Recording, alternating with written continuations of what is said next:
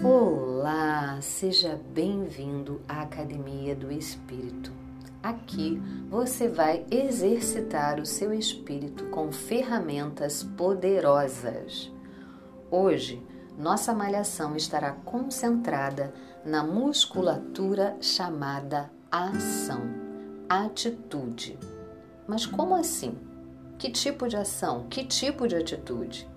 A que devemos tomar, segundo o que nos diz o texto de 2 Coríntios 10, 4 e 5. As armas com as quais lutamos não são humanas, pelo contrário, são poderosas em Deus para destruir fortalezas. Destruímos argumentos e toda pretensão que se levanta contra o conhecimento de Deus e levamos cativo todo pensamento para torná-lo obediente a Cristo. Vamos malhar em cima da ação destruir. Essa ação, claro, aponta para que deve haver um esforço seu, deve haver uma atitude sua que é a de destruir. Mas destruir o quê? Fortalezas e argumentos. As fortalezas e argumentos se completam. Imagine um castelo forte, uma fortaleza. Todos vêm à fortaleza, não é mesmo? Então, as fortalezas estão no campo da nossa visão e eu vou fazer uma comparação das fortalezas com aquilo que você fala e que você faz e que depois você se arrepende, mas aí você já falou, você já fez, não tem como voltar atrás. Você e só você poderá destruí-las. Mas isso é fácil da gente enxergar, né? O que a gente fala, o que a gente faz. Então, segura isso aí. Mas as fortalezas estão sobre um conjunto de argumentos e essa é a relação das fortalezas com os argumentos. Os argumentos são os alicerces dessas fortalezas. Os argumentos ficam escondidos, são profundos. Esses argumentos nem sempre são conhecidos.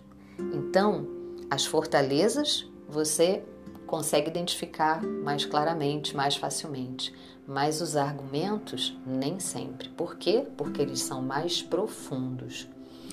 O problema é que muitos tratam das fortalezas, mas não dos argumentos. Logo, a fortaleza pode até ruir, pode até tentar e começar a cair, mas ela só será destruída se os argumentos forem destruídos. Vamos lá? Nossa primeira malhação. Vou destruir as fortalezas pelos argumentos. É pelos argumentos que você vai destruir as fortalezas que se levantaram em sua vida, que enquanto você ouve, você está raciocinando e lembrando aí e pensando em algumas coisas. Esses argumentos estão localizados no seu interior e quando chegam a ficar conscientes, vêm para o campo da mente em seus pensamentos. Busque em jejum e oração encontrar os argumentos das fortalezas em sua mente. É na sua mente que você deve concentrar essa guerra. Mas é necessário que se destrua toda pretensão que se levanta contra o conhecimento de Deus, como diz o texto também. E pretensão, o que significa? Pretensão significa reivindicação, aquilo que se exige. Então, essa palavra aponta para que em alguma área da sua vida pode haver uma exigência, uma reivindicação das trevas contra você. Exatamente por causa dos erros cometidos através daquelas fortalezas que foram erguidas. Vamos lá? nossa segunda malhação. Eu destruo, em nome de Jesus Cristo, toda reivindicação das trevas contra a minha vida. Eu destruo, em nome de Jesus Cristo, toda reivindicação das trevas contra a minha vida. Essa malhação de hoje está forte, né? Cheia, cheia mesmo da presença de Deus.